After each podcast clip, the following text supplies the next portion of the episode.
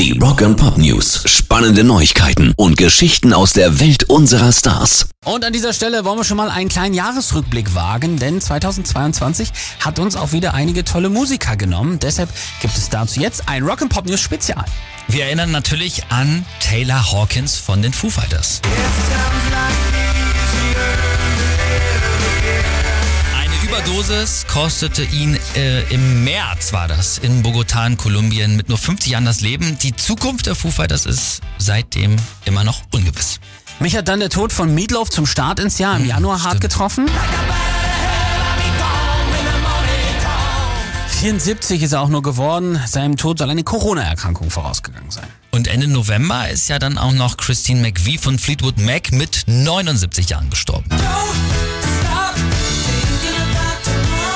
Sie war das kreative Hören der Band, hat viele Songs geschrieben und ihr Tod bedeutet mit ziemlicher Sicherheit auch das endgültige Aus für Fleetwood Mac.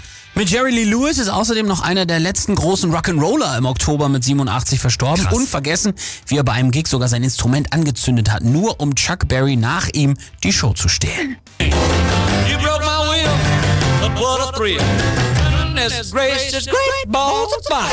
Außerdem sind dieses Jahr unter anderem auch noch Andrew Fletcher von Deepish Mode verstorben.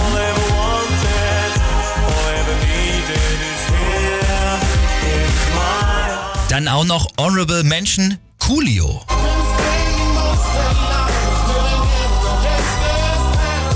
Vangelis. Oder Irene Cara.